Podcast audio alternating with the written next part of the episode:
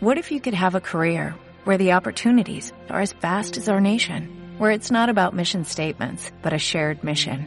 At U.S. Customs and Border Protection, we go beyond to protect more than borders, from ship to shore, air to ground, cities to local communities. CBP agents and officers are keeping people safe. Join U.S. Customs and Border Protection and go beyond for something far greater than yourself. Learn more at cbp.gov/careers.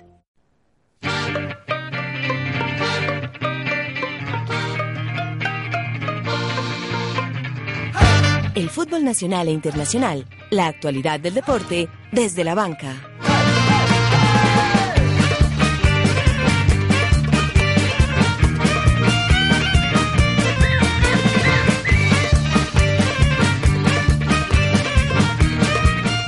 El verde paisa se fue de la Copa Libertadores y con él su técnico Jorge Almirón. Finalizó el ciclo del adiestrador argentino al frente de Atlético Nacional.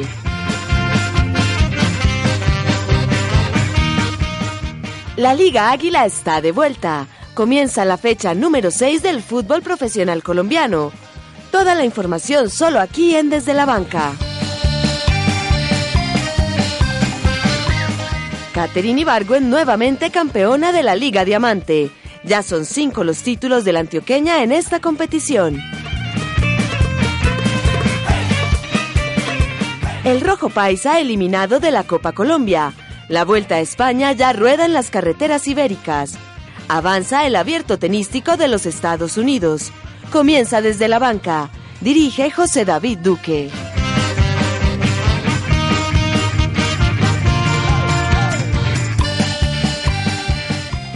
Hola, hola, amigos. 3 de la tarde, 15 minutos. Muy buenos días, tardes o noches para nuestra multitudinaria e internacional audiencia. Pero por favor. Que se suma a esta la edición número 140 de Desde la Banca. Hoy con un viernes lleno, repleto, cargado de noticias, de información. Vamos a hablar de la Liga Águila porque llega la fecha número 7 también de la eliminación de Atlético Nacional en los octavos de final de la Copa Libertadores y con ese partido, con esa eliminación, la salida de Jorge Almirón del equipo verde de la montaña. También vamos a tratar todo lo que tiene que ver con la Copa Colombia, donde lastimosamente el Deportivo Independiente Medellín se quedó por fuera, como no, hay que hablar de la Vuelta a España, Catherine Ibargüen y el abierto de los Estados Unidos. Señores, como todos los viernes, a través de acústica, la emisora web de la Universidad EAFIT.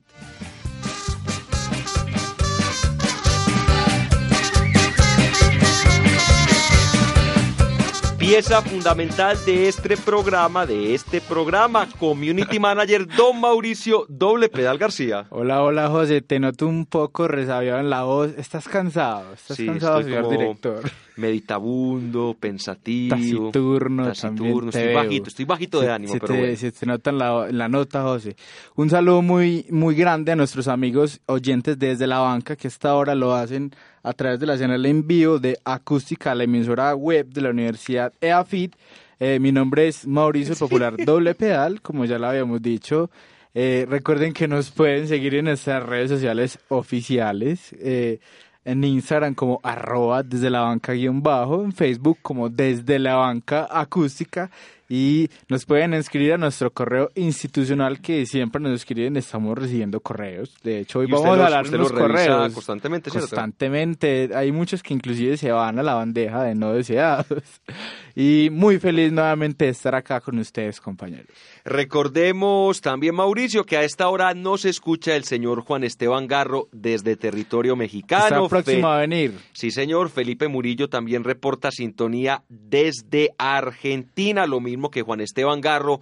También en el país manito, Daniel Pérez también nos escribe desde la ciudad de Montería en el departamento de Córdoba y Miguel Giraldo en la China. En la China, imagínese el perro que una vez lo tuvimos en este programa, me imagino, el popular Miguel, el perro Giraldo. Recuerde que él fue el autor la persona que facilitó que el presidente en su momento del Deportivo Independiente Medellín, el doctor Silva Meluc, pudiese estar presente acá en Desde la Banca. 3 de la tarde, 18 minutos, importado directamente desde la costa atlántica. Es mundialista, don Jonathan Jiménez. Buenas tardes. Hola, hola, hola, José David, ¿qué tal? Saludo muy especial para usted, compañeros y oyentes de Desde la Banca, emisión número 40. Hoy es viernes 142, 142. No, lo que pasa es que yo tengo algunas atrasadas porque yo no comencé de lleno con el programa, sino que comencé el año pasado, ¿no? Usted, era, usted, era, monitor cuando iniciamos y aprovechamos, ya que hablamos de monitores, para agradecer a Genaro, quien nos acompaña hoy en los controles. Viernes de quincena, José David, viernes de ar, viernes de sabrosear, de rumbear, de tomar. Polas en la carpita. Y desde ahorita ya me están enviando saludos. Desde la carpita roja se reporta el señor Daniel Guisado, que está en completa sintonía ahora de Desde la Banca. Entonces, mucho, pero mucho tema por hablar en, esta tarde, ¿no? Ya a esta hora somos tendencia a nivel regional, Genaro, para que se vaya enterando que este programa es realmente un hit y con toda seguridad en 15 o 20 minutos cuando comencemos a hablar de todo lo que tiene que ver del fútbol colombiano, de la Liga Águila, también del verde que te quiero verde, vamos a hacer tendencia internacional. Pero comencemos hablando con la noticia de la semana que sin lugar a dudas tiene que ver con la salida de Jorge Almirón, el técnico argentino del equipo verde de la montaña. Recordemos esto tras la eliminación de Atlético Nacional en los octavos de final de la Copa Libertadores. Le ganó al equipo argentino, a Atlético Tucumán, pero no bastó el resultado, un gol por cero. Tenía que marcar como mínimo dos goles, esto para forzar a los tiros desde el punto penal. Lastimosamente, el equipo verde de la montaña no pudo cuando finalizó el encuentro. Ya se notaba el ambiente un poco tenso en la hinchada. La hinchada, lógicamente, estaba un poco aburrida porque el equipo lógico para ganar ese encuentro era Nacional, teniendo en cuenta su historia, su nómina.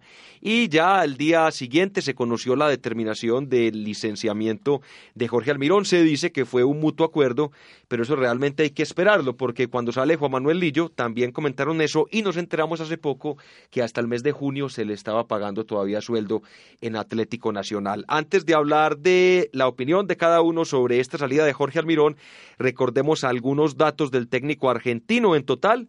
Dirigió 43 partidos con el Verde Paisa, obtuvo 23 victorias, 11 empates y 9 derrotas para un rendimiento del 62%, esto en términos generales.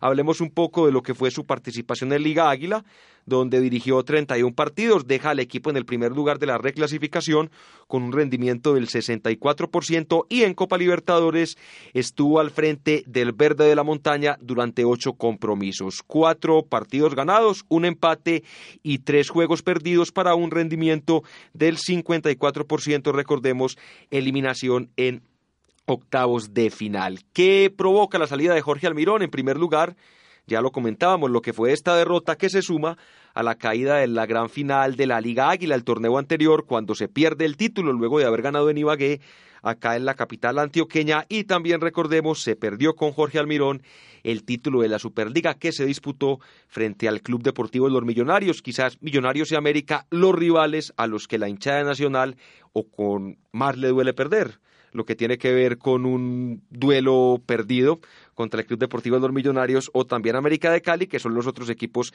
más ganadores de nuestro país. Vemos que el rendimiento de los jugadores no fue bueno, tampoco se le puede cargar toda la culpa al técnico, pero es mucho más fácil sacar una sola persona que salir de todo el equipo y también había un tema que estaba cansando mucho a la hinchada, tiene que ver con la falta de autocrítica de Almirón, quien siempre tenía, siempre Mauro tenía una excusa para todo, nunca pudo aceptar que el rival fuera superior. En el caso de este partido a Nacional, evidentemente le dejan de pitar un penal en el minuto 29, doble penal clarísimo, eh, son en la misma jugada, se cometen dos veces falta, pero ese no es el motivo por el cual Nacional pierde el encuentro. Nacional pierde el encuentro porque en territorio argentino jugó muy mal, no tuvo un buen desempeño y el técnico, de una manera muy misteriosa, no puso, no colocó, no tuvo como inicialistas a jugadores tan importantes como Alexis Enríquez, como el mismo Dairo Moreno y Aldo Leao Ramírez. ¿Su opinión, Mauricio?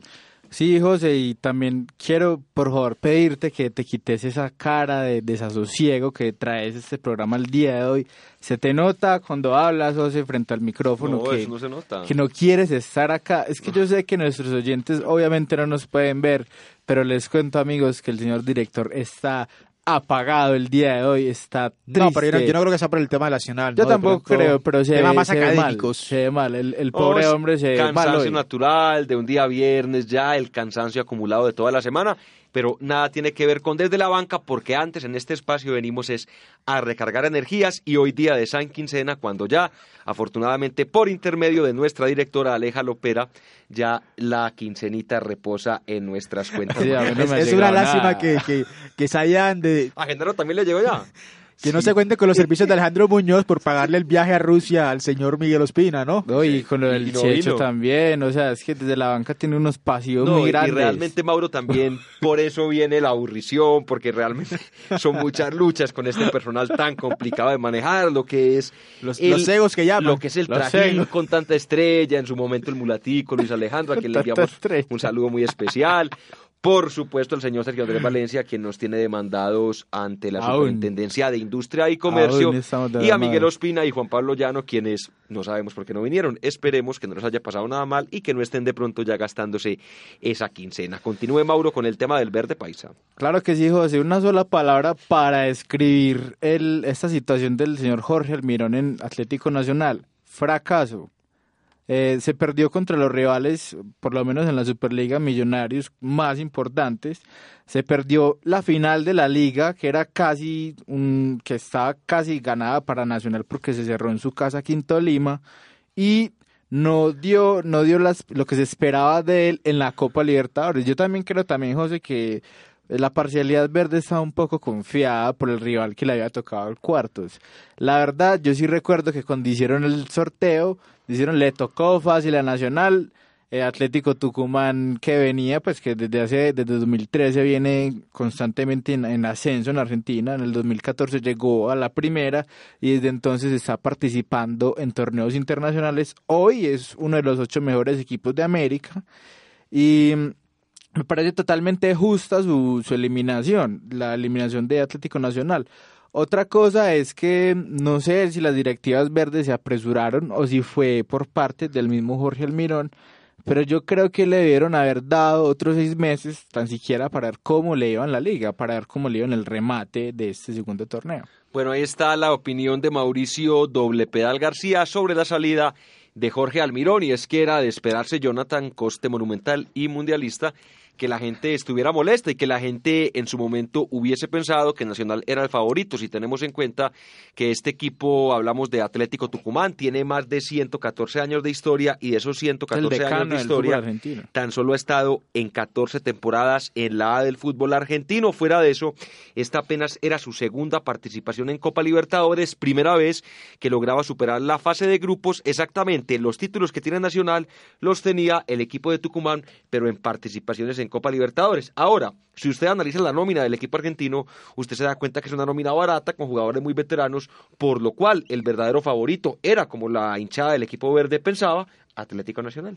Eh, sí, José, que contaron con un muy buen técnico como el señor Zielinski, ¿no? Un viejo zorro el, en el, viejo zorro, el, fútbol argentino, y eso también hay que agregárselo al, al equipo tucumano. Lo del señor Almirón me parece que el hincha nacional también se ha mal acostumbrado un poco el hecho de ganar tantos títulos de manera seguida. Ya, ya, ya no se ven tanto, o no sé si no piensan tanto en el tema proceso. Hay que tener en cuenta que Nacional ganó una Copa Libertadores, de la cual ya se han ido muchos jugadores, y lo decía el, técnico Almirón. Solamente queda Bocanegra, queda Enríquez, y se me escapa el otro. Quedaban tres jugadores de los que ganaron la Copa Libertadores. Y Bocanegra. Bocanegra, Enríquez y, y, y ya. No, no queda más, ya. No hay más. Falta otro, a mí se me escapa otro de pronto en su momento. Felipe Aguilar. Felipe Aguilar. Aunque no era titular, porque recuerde que en esa Copa Libertadores los centrales titulares eran, por un lado, Davinson Sánchez, acompañado de Alexis Enríquez.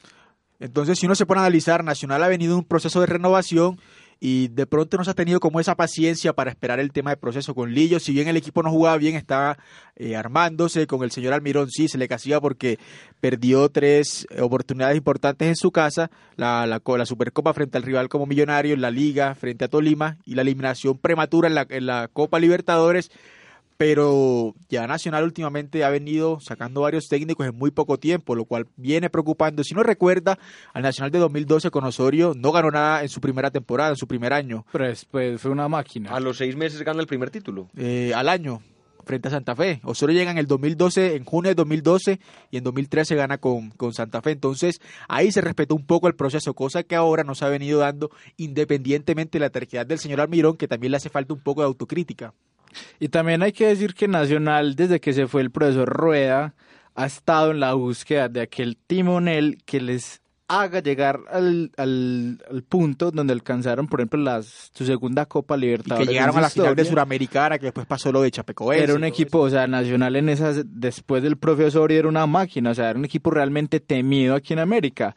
Ya cuando llegó ya Lillo, el, pues no se vio tanto esa mística, coopera, esa jerarquía. Podemos decir... Y ya empezó un poco a caer José, ya me parece que con Almirón, yo creo que fue inclusive por el mero hecho de contratar técnicos extranjeros. Miren que Nacional lleva una línea muy, muy estricta de técnico colombiano, Juan Carlos Osorio, el señor Rueda, que le dieron muchos frutos al, Atlético Nacional y no les funcionó. Y también hay que hablar de la parte dirigencial, porque Nacional también se le han ido muchos. Y ese proceso, ese proceso, Mauro, recordemos, tan exitoso, arranca con, Juan Carlos Osorio, exactamente, se tiene razón, Sachi Escobar, que sale, el, sale sale despedido luego de ser campeón del fútbol colombiano, iniciar muy mal la Liga Águila, pero tener una buena participación en Copa Libertadores. Recuerdo que queda eliminado en la fase de octavos, de ahí llega... Frente a Vélez. Frente a Vélez Arfield, de ahí llega Juan Carlos Osorio y viene esa seguidilla de seis títulos, luego ya lo que todos conocemos con la consagración nuevamente en la Copa Libertadores,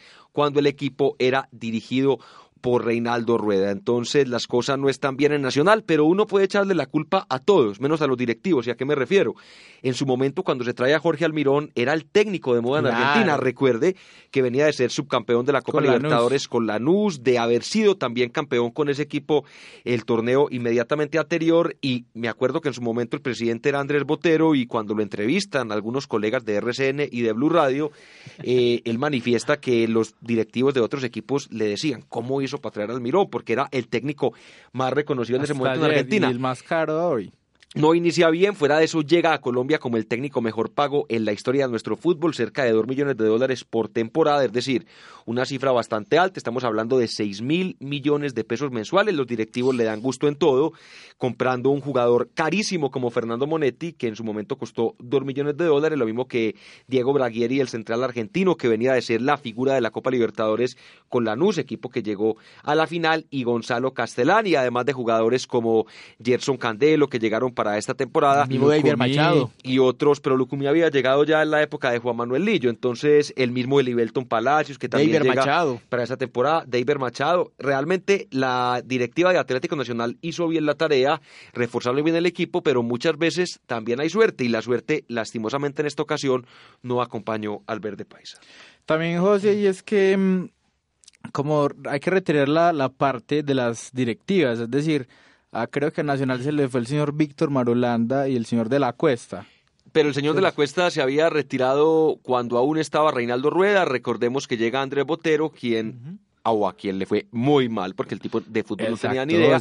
Luego llega Juan David Pérez, entonces sí se han dado algunos malos pasos en el tema dirigencial, pero creo que en lo que tiene que ver con este fracaso, porque es un fracaso lo de este año, el, el, tema de haber perdido, por supuesto, el tema de haber perdido ya tres finales, porque yo creo que podemos considerar el partido frente a Tucumán como una final, porque no es solamente avanzar en Copa Libertadores, también es la plata que eso te representa. Estamos hablando en esta fase de cerca de 800 mil dólares directamente consignados por la Conmebol, además del tema de la taquilla. Entonces realmente es una derrota en una final lo que se vivió para el equipo verde de la montaña en este partido del día martes. También se habla de fenómenos de indisciplina que pueden haber sido otro de los causantes de la salida de Jorge Almirón, específicamente de algunos jugadores, uno de ellos tolimense, el otro nacido en Santa Marta. Chicoral. Chicoral. Sí, exactamente, pero no digamos el nombre, pero eh, a buen entendedor, pocas palabras, ya la gente sabe de quién estamos hablando. Y el técnico, al parecer, desde que llegó, lo comentamos en este espacio y también en otras eh, ondas gercianas, Don Coste, que realmente no tenía buena relación con los capos del equipo. Recuerde también lo que fue la salida de Magnelli Torres. Ah, Entonces, las cosas las cosas no estaban fáciles. Eh, y también se habla mucho del quién podría ser el, próximo director técnico para dirigir Atlético Nacional. Por ahí está sonando nuestros colegas de Caracol Radio han dado unas pistas, unas veas de quién podría ser. Y hablamos, por supuesto, del antioqueño proveniente de Remedios, o no me acuerdo si es de Remedios o Segovia, pero estamos hablando del gran Leonel Álvarez Zuleta. Pero el tema de Leonel causa mucha discrepancia por dos motivos. Mucha En primer lugar, pues hay que dar la claridad, él fue ídolo de Nacional, era un crack, porque ese tipo era un crack como jugador. ¿Usted le tocó verlo? Por supuesto, un tipo impresionante, realmente un león, un gran jugador, pero él luego de lo que fue su paso exitoso por el equipo verde de la montaña, también recala en el Deportivo Independiente Medellín y cuando es técnico de ese equipo realmente no trata muy bien a su rival de patio. Se me viene a la cabeza el partido cuando le regala la clasificación al conjunto rojo de la montaña para que Nacional no pase cuando él dirigía al equipo de Itagüí, que el en ese año 2012 era Águilas de Itagüí. Pero eso, no, yo sí no, comparto fue un gol. yo le digo Mauro, no, pero venga, yo vi ese partido, venga, yo estuve no, pero espere, ahora yo, yo, déjeme, unas déjeme, déjeme, yo le termino, eso sí no déjeme, te lo comparto, déjeme, déjeme, déjeme, yo le termino el argumento. Usted sabe que en esta época de las comunicaciones todo sale en YouTube. Usted puede buscar gol de Ray Vanegas con el equipo de Itagüí frente a Medellín y usted se va a dar cuenta cómo fue el gol. Que Samuel Vanegas no hace absolutamente nada. De esquina, no donde todos los jugadores, luego de algunas señas que hace el profesor de remedios, se quedan absolutamente quietos y con ese gol sacan a Nacional de la Liga Águila. conspiración. Y él, ha hecho era Liga algunas, en ese momento. Era, la Liga, la Liga de esa declaraciones muy fuertes en contra del equipo verde de la montaña y por eso a la gente de los del sur no le gusta mucho ese nombre y usted sabe que lastimosamente tiene mucho. José, pero hablando de esa barra, de esa nefasta barra que se cree dueña del Atlético Nacional, ahí sí me hace disculpar.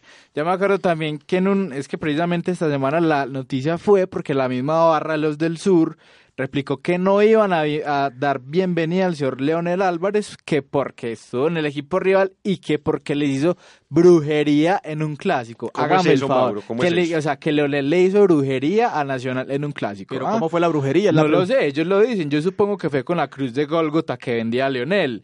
Pero me parece el colmo que digan eso porque los mismos del sur, recuerdo una vez que también comentaron que el señor Juan Carlos Osorio no era apto para dirigir a Nacional, que el señor Franco Armani no le llenaba una calceta al señor Gastón Pesuti. Entonces, ¿qué están hablando, José? ¿Qué están hablando estos tipos, por favor? José, no, hablando del tema de, de Almirón, si uno se puede analizar la campaña durante el año, tampoco es que haya sido tan mal Almirón. Perdió cuántos partidos dentro de Mire, en clasificación nacional de primero. Si quiere repetimos el tema de las estadísticas. En total dirige Perdió como con lo Tolima. estábamos comentando 43 partidos con el Verde Paisa. Perdió con Cali. Entre Liga, Copa Colombia, Copa Libertadores y también amistosos. Pierde nueve partidos en total, son nueve los partidos que pierde, son once los que empata y son 23 los que gana, un rendimiento del 62% en general. Y si hablamos del tema específico de la liga, hay que recordar que Nacional finaliza, o en este momento es primero en reclasificación, en total con un rendimiento del 64% tras 31 partidos. Es decir, si uno se pone a analizar ese, esos porcentajes, el desempeño de, de, de Almirón adaptándose al fútbol colombiano no para mí no fue tan malo. Obviamente se le va a juzgar por el tema de perder las finales y, no clasificar un poco más en las fases de la Copa Libertadores. Pero para mí el candidato ideal para dirigir Atlético Nacional lo tienen en la casa, se llama Hernán Darío Herrera Larriero, un señor que conoce las entrañas del equipo. No, pero ojalá le dé la oportunidad de, de tener más tiempo a Atlético Nacional. Si le va bien, que es que le vaya bien que sea campeón, con toda seguridad que se queda. Hernán Darío ya ha sido subcampeón del fútbol colombiano con una nómina relativamente desconocida, con Real Cartagena año 2005, contra el Cali de Rodallega y compañía, entonces... No, es un buen técnico sin lugar a dudas y vuelve un técnico antioqueño al equipo verde de la montaña. Creo que... Desde Sánchez Escobar. desde Sánchez Escobar, porque el señor Osorio es nacido en Risaralda, luego viene Reinaldo Rueda Rivera, Valle Caucano y ahora... Juan Malillo. Juan Malillo español y el señor Jorge Almirón y el dato es que desde, desde que subo Ramón Cabrero, que fue en el año 2009, Ramón Cabrero, que, Dios lo tenga en su santa gloria, no hay un técnico argentino dirigiendo al cuadro verdolaga. No había, pues con el tema de, del señor Jorge Almirón y Ramón Cabrera, que era un argentino nacionalizado español pero igual cabe en esa categoría de argentino. Ustedes, yo sé que ninguno de los dos es hincha del equipo verde de la montaña, pero ¿quiénes le gustaría como técnico para este equipo? Leonel. Hernán Darío Herrera. Que ya está. Sí, pero ojalá, que, ojalá lo dejaran, ¿no? Para mí sería el ideal porque conoce Atlético Nacional, viene trabajando las inferiores del equipo verde hace muchísimo tiempo. Para mí, que le dé la oportunidad de, continuar al arriero. O sea, y por favor no me bostece, que me dan ganas de bostezar. Menos mal no lo están viendo los oyentes. Pero para mí, hay, que entender a José Ya somos tendencia, José, ya somos tendencia. Cuando son las 3 de la tarde y 34 minutos, tendencia en Colombia. En numeral desde la banca. En Samara nos escuchan, en Rusia. Sí, ah, dejamos, dejamos amigos para allá. José, y el técnico que a mí me gustaría para Nacional, ya se lo comenté, el señor Leonel de Jesús Álvarez Zuleta.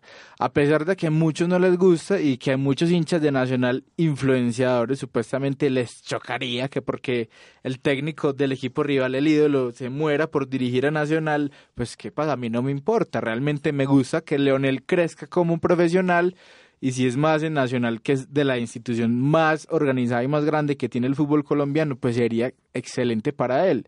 Lo que pasa es que ustedes saben que son los, los, egos, los egos los que se manejan en esta institución y sobre todo en el fútbol, señor José David. Y le doy otro candidato que me gusta, me doy otro, otro par de candidatos que me parecerían eh, técnicos ideales para Nacional, el señor Alexis Mendoza, que si bien no le, fue, no le fue también con Junior, hay que entender que en Junior se manejan ciertas influencias, ciertos jugadores que, que se encargan de dividir plantel, yo lo daría como candidato para Atlético Nacional y, el señor Luis Fernando Suárez, a pesar de que está dirigiendo la equidad seguro. Está haciendo un campañón. Ya vamos a hablar de todo lo que tiene que ver con la Liga Águila. Ya tocamos el tema de Atlético Nacional. Mauro, también hablemos de su equipo que lastimosamente ayer quedó eliminado de la Copa Colombia, octavos de final frente a Once Caldas, equipo que también en la liga anda muy bien, con un gran técnico como lo es Uber, Boder. Los goles comenzó ganando el equipo rojo, gol del goleador Germán Ezequiel Cano. Una viveza, José, una viveza de gol. Pero tras jugada del señor Caicedo, la hizo toda Caicedo y hablando de Cano, se acerca a José Vicente Greco, goleador histórico de Medellín, está a 19 goles, con toda seguridad que lo va a lograr este gran jugador que tiene como dato curioso, solamente le va bien en Medellín, porque si usted analiza, tiene 120 goles en su carrera, 73 de los ellos marcados con Medellín. El resto le fue bien en Pereira cuando jugaba sí, Pereira. Sí, tiene 20 goles en Pereira y en México ha tenido dos temporadas y ha marcado 7 goles, es decir, es un jugador hecho a la medida del rojo de la montaña. y si fueran, y si fueran en Argentina, obviamente, imagino que pues, si él andara como ha andado, sería tapa todos los lunes de aquellas revistas especializadas. Con respecto al partido de ayer, José, me parece que el Deportivo Independiente Medellín... Oiga, ¿usted tiene ganas de carpita ya o qué? ¿Por qué, hombre? Porque se le fue por ahí una referencia a un alcohol. Sí, sí. Al ron. Pero bueno, continuemos. Eh, qué pena, señor José David. ¿Usted va a pagar la, la, pauta? Sí. Lo que podríamos decir del Deportivo Independiente Medellín es, es que es muy charro también. El Medellín juega muy bien, juega, hace unos partidazos increíbles, y pero pierde pasó con el Cali, pasó con el Junior, pasó dos veces esta vez con el Once Caldas y a propósito que el, ya vamos a dar el dato de la próxima fecha. Repite rival. El Medellín repite rival con el Once Caldas el próximo domingo. Vamos a ver cómo nos va. Yo no sé, pero yo también siento que mm, por lo menos el señor Héctor, eh, o ¿cómo se llama? Héctor Octavio Zambrano. Héctor Octavio Zambrano. Extraña Mauro siendo un hincha ferviente, no sepa el, nombre del técnico. es, que, él, está es que ni lo conocemos, si no lo conocemos ni en la, no, lo conocen ni en la casa, aunque no, pero ha dirigido la selección de Canadá y Mauro, todo. nos paga este año porque usted está acreditado, usted va constantemente al estadio a seguir al las principio de este programa hablamos del déficit de, de, plata que tenemos, la cantidad de pasivos que tenemos. Las demandas de Cheche. Las demandas del Cheche nos tienen, pero colgados. No podemos ni mandar un corresponsal al estadio señor José David. No hemos podido pagar Saico a Simpro. Imagínense, ya no nos dejan colocar. Y, Alejandro Muñoz deportado en Rusia, imagínese. Todavía no ha vuelto, está por allá perdido. Lo más triste con el tema de Alejandro y qué pena con los oyentes es que Caramelito no aparece. Eso es lo que no. Lo que Caramelito no aparece. No aparece porque recuerde que Caramelito se fue también a, territorio ruso a acompañar a, a nuestro reportero estrella Luis Alejandro, quien viajó en primera clase con Miguel Ospina, pero Caramelito, Caramelito y también con el coste iba de ilegal y intentó entrar por Siberia y lastimosamente no ha podido regresar. Le daron un gulag. o sea, y también quisiera decir que el equipo, y por lo menos es una crítica que hay que hacerle toda la vida al señor Raúl Giraldo, el hombre no, o sea, le agradecemos mucho que haya rescatado económicamente al equipo, pero ya, ya es justo lo mismo que el señor Don Tulio Gómez de la América, dedíquense a vender fincas y cosas, porque el señor Raúl Giraldo se está quejando en estos momentos que no contrataron, que no llamaron a ninguno de sus jugadores del Deportivo Independiente de Medellín a estos microciclos que se vienen con la Selección Colombia, que el 7 de, del 7 de septiembre y el 11 de septiembre estarán eh, disputando unos encuentros amistosos en Estados Unidos Allá contra Venezuela y, Estados, y Argentina. Y también, por ejemplo, con la ida del señor Didier Moreno, ustedes vieron que Didier Moreno ya marcó su primer gol oficial con el Deportivo La Coruña. Sí, un equipo de la B. Y, pero vieron las declaraciones del Didier Moreno. ¿Qué dijo el Didier? Dijo, dijo algo así parafraseándolo, como que para que vean que yo sí hago goles, como quien dice, allá donde lo tenían, lo tenían amarrado. Pero poco inteligentes las declaraciones, teniendo en cuenta que Didier Moreno está en calidad de préstamo. Él no ha sido adquirido porque es un equipo de la B que no tiene muchos recursos. De todas formas, yo creo que la figura que por la cual prestaron a Didier Moreno es la misma figura por la que el Mónaco prestó al PSG o por la que las otras que sí se, muestran como un préstamo, pero, pero al final el equipo le termina pagando. Eso es una práctica muy común en Europa. Bueno, yo sí quiero resaltar el, la labor de Once Caldas, que con una nómina relativamente baja en presupuesto, con un técnico también bajo en presupuestos, ha venido haciendo un gran año. No solamente esa campaña, sino que si tú te pones a analizar Once Caldas, se encuentra de cuarto en reclasificación y un equipo que arrancó peleando descenso y hoy está metido en copas internacionales. Descenso, Luego de la perversa campaña que hizo Pacho Maturana al frente del equipo de Manizales. Pacho Maturana y, ese técnico que estaba anteriormente que era español, el señor Torrente. Javier Torrente, Torrente Sí, realmente no le ha ido muy bien al equipo blanco de Manizales, pero con la llegada de Uber Boder, que tiene una característica especial, y es que los jugadores le comprenden muy fácil el mensaje, porque mire que los resultados son de una. Hay muchos técnicos que dicen que requieren, en el caso de Osorio, comentaba de 100 unidades de trabajo es decir, 100 días de práctica para empezar a dar algún resultado, para que los jugadores lograran captar lo que era su idea de juego, cosa contraria a la que vemos con el señor Boder. Boder, quien de entrada el equipo tiene buenos resultados. Además, analicen la nómina y no es mala. Parte de un buen arquero como es José Fernando Cuadrado. Que ayer se sacó un montón de goles que eran directos de señor Gemancano. Tiene hombres experimentados en la defensa, está el caballito Diego Arias en la zona medular y también tiene hombres importantes en la fase ofensiva del juego como el mismo Juan Pablo Nieto. Entonces es un equipo pero si no, no tiene la mejor nómina, pero tampoco es una nómina mala. Y, me gusta, ¿sabes qué, don Secalda José? El tema de que Uber le está apostando mucho a las, a las canteras. Si uno se pone a ver, Marcelino Carriazo, un jugador relativamente joven. ayer? Qué jugador, por Dios. Está Carriazo, está David Lemos, que viene marcando goles. Johan Carbonero, que es una culebrita, un jugador bastante interesante. Entonces, Medellín tiene buena nómina, pero le hace falta de pronto un jugador que termine de desequilibrar el, el, al equipo, porque va a seguir haciendo buenos partidos, pero no va a ganar. Pero no se le están dando los resultados. Vea, yo también quiero comentar del Once Caldas. El coste ya lo referenciaba. Comenzó este año a tres puntos del descenso y ya creo, tengo entendido que gracias a Uber Boder, a Uber Boder ya le hizo 40 puntos en la reclasificación o sea, es un, un, hecho totalmente de él. Hay que darle todos los créditos al señor Uber Boder, que me parece que es un técnico para tener muy en cuenta para el futuro del fútbol colombiano. Bueno, ahí está todo lo que tiene que ver también con la Copa Colombia. Hablamos de Copa Libertadores. Ahora la otra mitad de la gloria del fútbol colombiano. Vamos a mencionar lo que tiene que ver con la Vuelta a España, que avanza en territorio ibérico y luego va a tocar todo lo de la Liga Águila que llega con una nueva fecha para este fin de semana, la número 7. Hablemos de la Vuelta a España, quien tuvo hoy victoria para el francés Tony Galopin. Esto en la etapa número 7, el mejor colombiano en la línea de llegada Rigoberto Urán de Urrao para el mundo casilla número 6. En la clasificación general, primer lugar para otro francés, Rudy Mollard, segundo puesto para Alejandro Valverde, español del equipo Movistar, el mismo de Nairo Quintana. Nairo Quintana sigue siendo el mejor colombiano, está a un minuto 14 segundos, casilla número 8, puesto 12 para Miguel Ángel Superman López a 1.22, Rigoberto Urán está a un minuto 29. Mañana tendremos la etapa número 8, 195 kilómetros de recorrido. Es una etapa llana con sprint intermedio y puerto de montaña de tercera categoría. Muchas esperanzas puestas sobre el señor Nairo Quintana, quien normalmente no arranca muy bien en la primera semana. En esta ocasión sí comenzó bastante bien. Mire que no la hemos finalizado aún los primeros ocho días de competencia y sin aún haber arrancado la montaña ya está ubicado en una muy buena posición. ¿Algún concepto sobre esta vuelta, Mauro? Sí, José, hay que destacar que mm, en las siete etapas que ha tenido la Vuelta a España ha tenido siete ganadores de etapas distintos. ¿Nadie ha repetido aún? Nadie ha repetido aún. Recordemos que lastimosamente para Colombia no está Fernando Gaviria, nuestro sprinter favorito, nuestro mejor sprinter. El crédito para todas las carreras cuando finalizan en etapa llana. Eh, así es, José, también hablando un poco de temas, de temas deportivos, ¿no? Teniendo en cuenta la, nueva fecha que se viene, la fecha número 7 de la Liga Águila, que arranca con, un partido muy interesante, ¿no?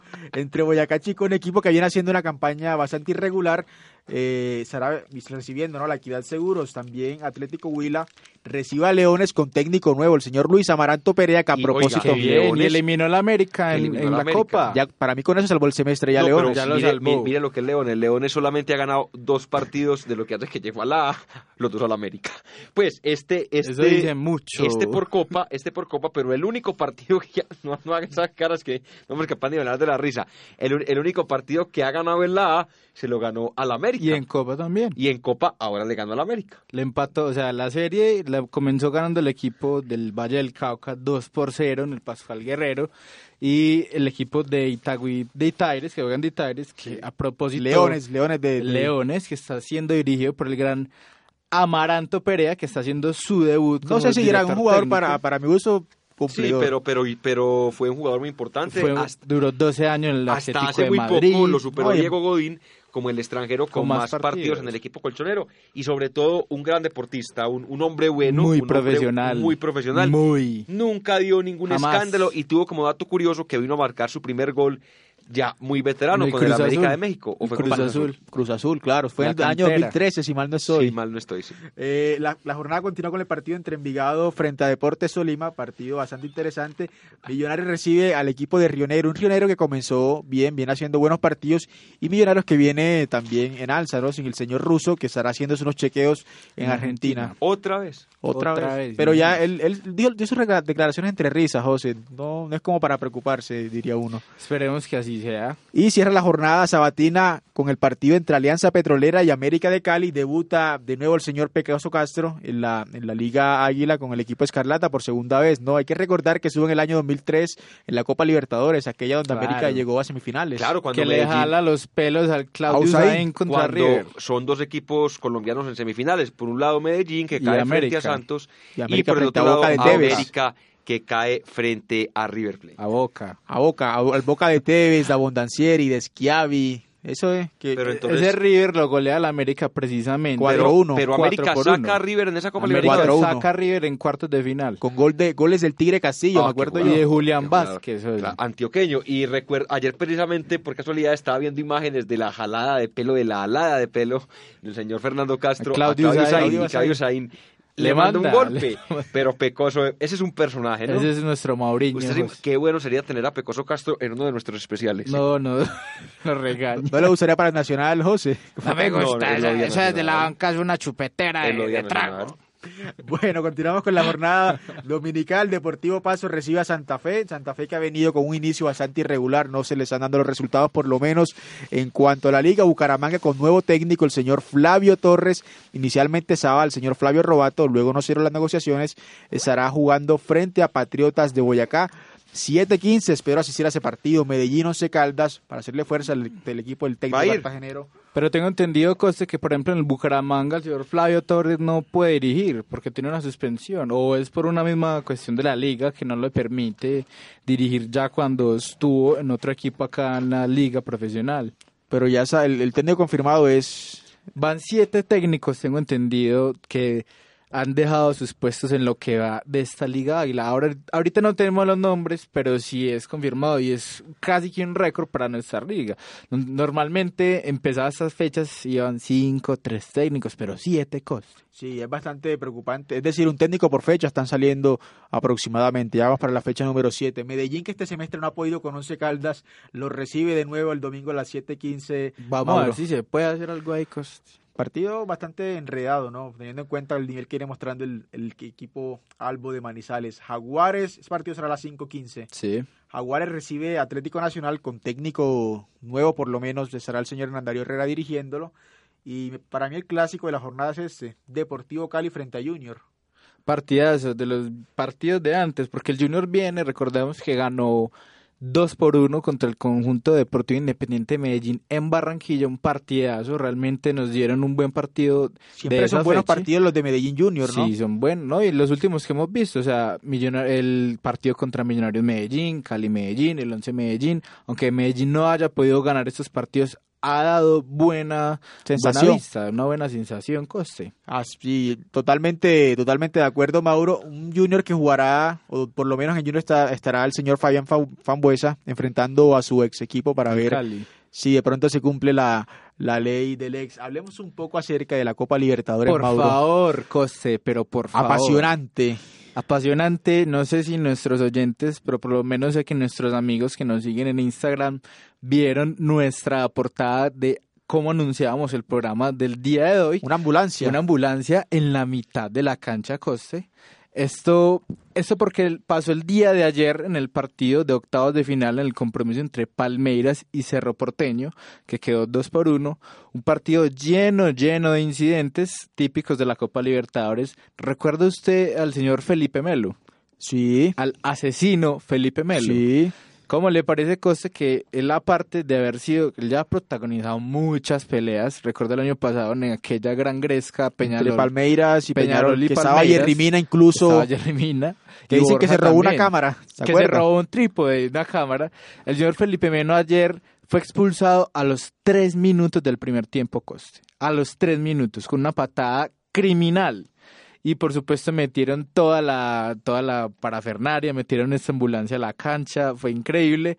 El partido tuvieron que dar casi 10 minutos de, de reposición porque ambos ambos equipos estaban pero colaterando y también hubo un evento muy muy curioso, un delantero del Palmeiras llamado eh, David Lison hizo un show coste entró, de inmediatamente sufrió una, una falta violenta en los últimos minutos, dio una pirueta, empezó a asusar a la tribuna, a hacerles así, el árbitro lo expulsa. Eh, es un bololoy completo, como diríamos aquí en Antioquia. El partido finalmente termina con un marcador 1-0 a favor del Cerro Porteño, pero pasó Palmeiras eh, por el gol diferencia a los cuartos de final Costi, también hay que hablar de lo que pasó esta semana. Es, que, esa semana fue caótica. Si, si uno se pone a analizar el partido entre Santos Independientes, hubo caos. Eso fue un Racing, River, la pelea entre, entre Enzo y Ricardo Centurión. ¿Cómo, ¿Cómo, te parece eso, Costi? O sea, primero hablemos del Independiente Santos. Le recordamos a nuestros oyentes que la Conmebol este año ha estado un poco disparatada. Creo que los directivos han estado un poco borrachos, la verdad. Pero, ¿cómo le parece, Coste, que faltando 24 horas para que se, se, llevara a cabo el segundo compromiso del partido de vuelta entre Santos e Independientes, la Conmebol le da la razón a la demanda que puso el equipo rojo de Avellaneda y le da los tres puntos porque supuestamente Santos inscribió mal a un jugador, el señor Carlos, Sánchez, el uruguayo. Que inclusive jugó ese mismo día. O sea, eso no le entiende nadie. Estaba suspendido y jugó el mismo día. Y por supuesto, esto no caló bien en los hinchas del Peixe, del famoso Santos de, de Sao Paulo. El partido tuvo que ser suspendido al minuto 86, una típica gresca de la Copa Libertadores Costa, hágame el favor. Eh, los hinchas metiéndose a la cancha, la policía tirando cosas a la tribuna, inclusive tumbaron un baño químico, no, exactamente. Se, tal vez se viene una, una sanción para la tribuna del, para el estadio Paecambú, el histórico Paecambú. Paecambú, el histórico estadio del Santos. También, como usted lo reseñaba, el partido entre Racing y River, aunque En ese partido sí me quisiera detener un poco para hablar del tema futbolístico. Claro que sí, qué partidazo el que hizo el señor Juan Fernando Quintero. Juan Fernando Quintero. Y uno veía a River que tenía tres fechas sin marcar gol, que llegaba entre dudas porque generaba opciones, pero el balón no entraba y le dio un paseo total al, equipo de la CADE.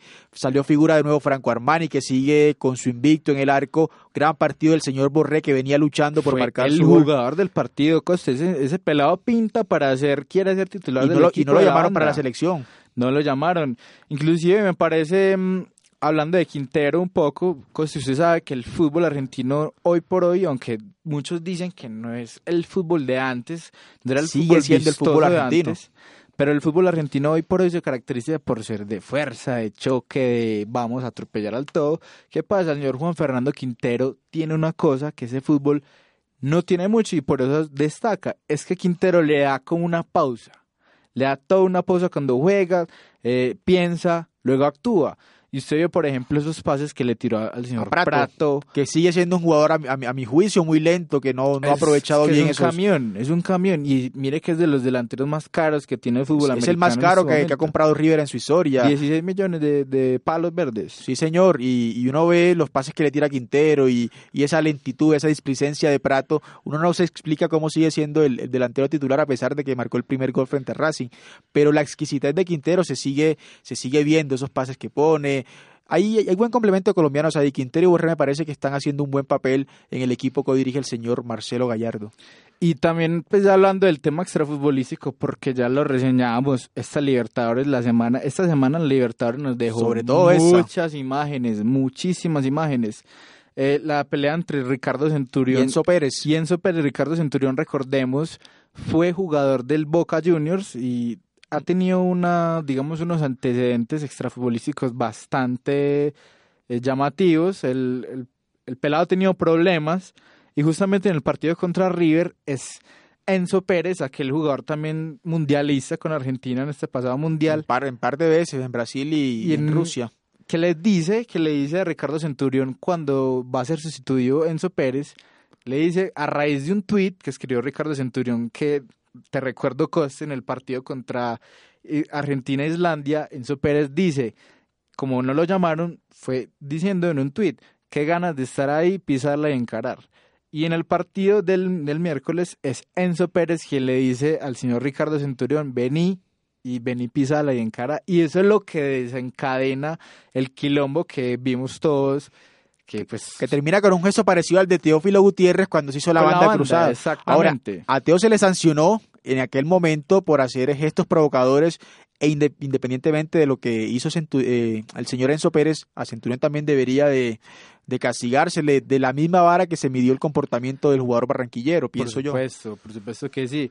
Y otra cosa, Coste, si quiere, hablamos ya de los cruces de cuartos de finales de esta libertad. Claro, entremos de una vez. Apasionantes, a propósito que Boca Juniors ganó ayer 4 por 2. Jugó Barrios, marcó Gol Cardona. Un partidazo de Barrios, creo Siempre que la figura del partido.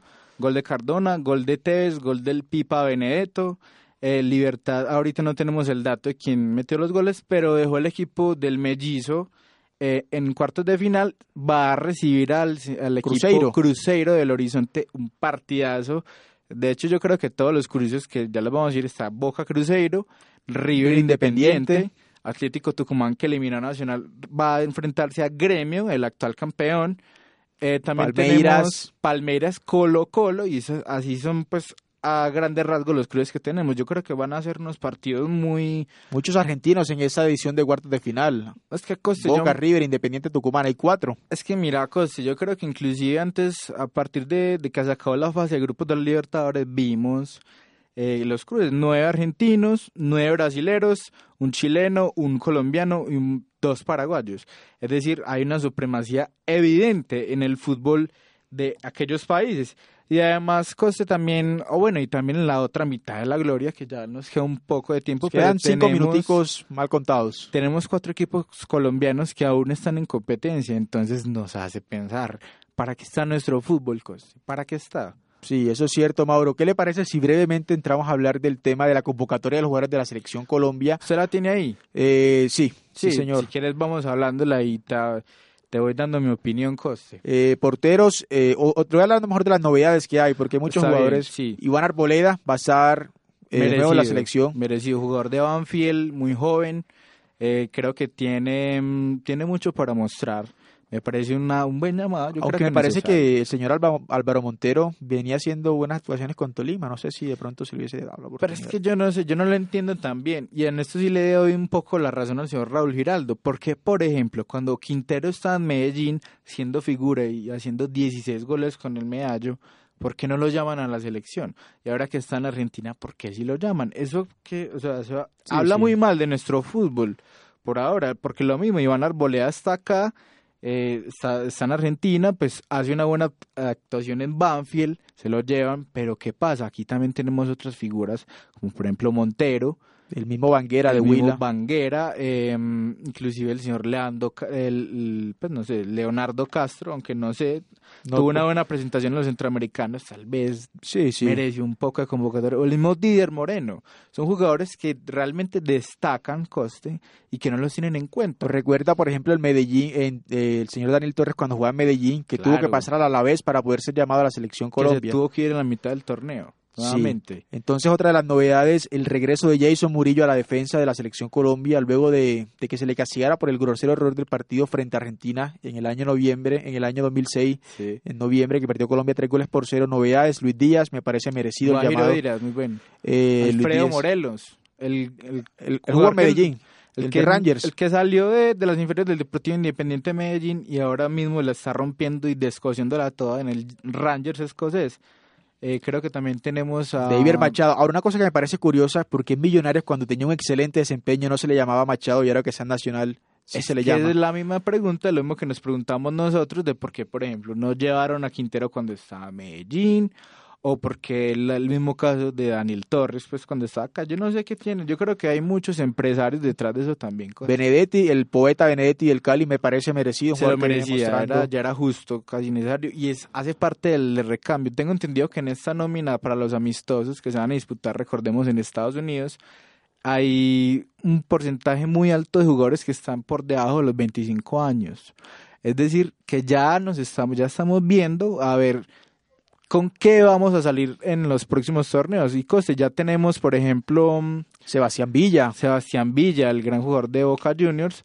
Pero Coste, también le hago una cosa, todavía no tenemos definido quién va a ser el técnico de la selección colombiana. Se están demorando mucho en esa, en esa decisión y hay que definirlo lo más pronto posible. Porque se viene una Copa América, se viene la eliminatoria del próximo año y hay que pensar de una vez en el proceso que tiene nuestra selección Colombia. Y le cuento una, una chiva cosa. Eh, dicen que a pesar de que el señor Arturo Reyes gana estos cuatro partidos que le van a poner, de todas formas él no va a quedar de técnico porque ya si es, realidad que están buscando, o es lo que reseñamos aquí hace ocho días, están buscando un técnico europeo. O, por lo menos extranjero. O si no, Juan Carlos Osorio. Aunque parece ser que Osorio va a ser el técnico de Paraguay. Todo, todo parece ser que, Ojalá, se va a dar esa contratación nos serviría pues a nosotros que esté allá en Paraguay, no acá, porque aquí sabemos que genera sus divisiones, coste. Sí, Mauro, eh, 3 de la tarde o 4 de la tarde, ya 5 minutos, su dato de cierre aquí en Desde la Banca. Eh, dos daticos, coste. Eh, el señor Luka Modric, el popular volante croata, fue seleccionado como el mejor jugador de Europa de este año. Y le cuento pues que el señor eh, Cristiano Ronaldo quedó muy furioso con esta noticia porque él no fue él, porque realmente Cristiano no tuvo una, una buena actuación, pero el señor, el, el director de, de, la Juventus, el señor, la familia Agneri, afirmaron que Cristiano estaba muy, muy, muy ofuscado con esa noticia. ¿Cómo te parece? Pues, pero si no hizo bien las cosas ahí. o sea, y Modric tiene un por encima de Cristiano subo Modric, subo Hazard. Griezmann. Griezmann. El mismo Griezmann que salió campeón del mundo, de Europa, y no le dan tanto reconocimiento. Cristiano también tiene un ego muy, muy alzadito, me parece. Y otra... Mauro, bueno, te, creo que nos dieron un tiempo de reposición, dos, tres minuticos para hablar acerca de la, del sorteo de la Champions League, porque Por Falcao vuelve a su casa a enfrentar al equipo donde fue tantas veces campeón Atlético de Madrid, por ejemplo. Eh, tenés los grupos ahí, tengo entendido que hay unos de la muerte, por ejemplo, creo que el del PSG, no estoy seguro, no tengo la información a, la mano. Ya le vamos a dar la, información a la... Pero mientras ya usted cuenta lo suyo, recuerde usted, por ejemplo, recuerde usted a Usain Bolt. Sí. El popular corredor jamaiquino con el récord de 100 metros recorridos en 9.54 segundos pues, ¿cómo le parece que el señor Usain Bolt hizo su debut en el fútbol profesional a los 32 años en un equipo, ahorita no tengo el nombre, allá en Australia? Debutó, no hizo gol, destacan su velocidad, pero sí dicen que se comió dos goles hechos. Mira, aquí le, le comparto los grupos rápidamente de la UEFA Champions League, Atlético de, Grupo A, Atlético de Madrid, Borussia Dortmund, Brujas de Bélgica y el Mónaco, donde juega nuestro jugador, nuestro delantero colombiano Falcao García. Grupo B, Barcelona, Inter de Minal, Inter de, de, Milán, PSV y el Tottenham de... Ese está bravo. Es un grupo, bravo. Interesante. Y mire ese, por ejemplo, el grupo C, Estrella Roja. Que no volvía, a propósito, hace 26 años a este torneo. Liverpool, Napoli del portero David Ospina y PSG. También está bravo ese grupo. Está bravo, está bravo. Le tocó muy fácil, fue al grupo del Real Madrid. Debe estar el tío Floro riéndose en este momento en su despacho. Como siempre, el grupo D, Galatasaray, Lokomotiv, eh, Porto y el Schalke 04 de Alemania. El grupo S conformado por el AEK, Ajax. Atenas, el Ajax que volvió después de cuatro temporadas. Bayern Múnich y Benfica, un grupo realmente asequible para... De campeones, un grupo de campeones en su mayoría. Sí, el grupo F por Hoffenheim, Manchester City, Olympique de Lyon de Francia y el Shakhtar Donetsk de Rusia. Grupo ganable para el equipo que dirige Pep Guardiola. Grupo G, eh, CSK de Moscú, Real Madrid, Roma y Victoria Pilsen. Muy accesible. De Polonia, está bien. quedó perfecto el tío Floro. Y el grupo H está compuesto por Juventus, Manchester United, Valencia y el John Boys. Ese es otro grupo de la muerte, el John Boys de Suiza. Y también otro dato de esta Champions, tendremos ocho jugadores colombianos en la fase de grupos de la UEFA Champions League. Em, eh, ahorita como no nos queda tanto tiempo no podríamos decir de qué jugadores están, pero tenemos serios enfrentamientos. Por ejemplo, Falcao, eh, creo que, no sé, no, no. No, Falcao no va a tener... No, pero sí está Jaime Rodríguez que se enfrenta al señor Jason Murillo. Sí. ¿Cierto? Que en el grupo que están. Y mm, creo que Carlos Vaca, no sé, no, el Rangers. No, Villarreal no está eh, en el equipo. Bueno, su dato final, ¿no tiene algún otro dato de cierre? No, ya, José, ya estamos ya súper, con el tiempo ya se me agotaron los datos. Bueno, cuatro de la tarde, seis minutos, dirección general de José David Duque. que, eh, se voló. Quien se, voló, agradecimiento general a Genaro, quien está en el control maestro y quien les habla, Jonathan Jiménez, nos vemos dentro de ocho días. Chao, chao. Y recuerden que en acústica desde la banca sigue, arriba. arriba.